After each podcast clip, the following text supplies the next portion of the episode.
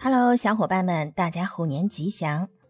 我们在牛年的小年夜里啊，聊了一下这个雪中送炭的保障类保险。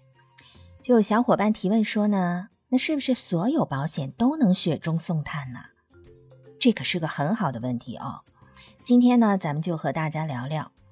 不是所有的保险都能雪中送炭。上期呢，我们说保险分两大类，一类是可以雪中送炭、雨中送伞的保障类保险，比如像定期寿险呐、意外险呀、医疗险啊等等；还有一类呢，那就是不能雪中送炭，只能锦上添花的理财类保险。我们举个例子啊，大家一听就能明白。比如有类保险叫做终身寿险，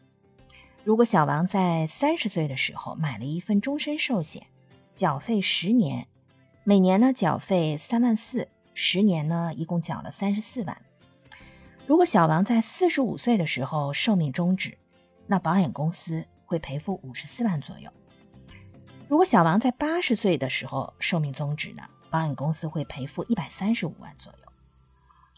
这一类终身寿险啊，听起来好像是保障终身，随便你什么时候寿命终止，保险公司都有赔付。但实际上呢，这类保险是没有杠杆效应的，它其实就是用保险来包装的一类理财产品。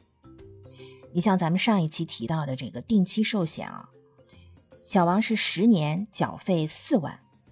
在保障期内寿命终止的话呢？他可以得到赔付款一百五十万，这个雪中送炭的杠杆效应是很大的，完全是可以一定程度上解决家中的这个财务经济困难的。但是在终身寿险里，小王他十年缴费了有三十四万，如果八十岁的时候寿命终止，获得的赔付款也就一百三十五万，那就相当于他三十岁开始投资，一共投资了五十年，本金加上收益。最后一共拿回一百三十五万，那咱们算算收益率，也不过才百分之三左右嘛。这个收益率就是和理财差不多，所以最多只能说它是锦上添花，对吧？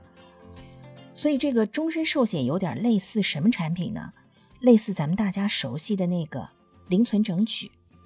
只是它这个取取款的这个时间呢，是由寿命终止的时间决定的。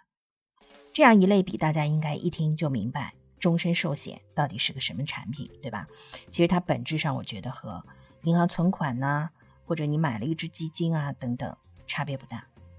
好了，通过两期节目，那么大家现在对定期寿险和终身寿险的区别，保障类保险和理财类保险的区别，应该大致清楚了。欢迎大家留言互动哦，我在这里等你。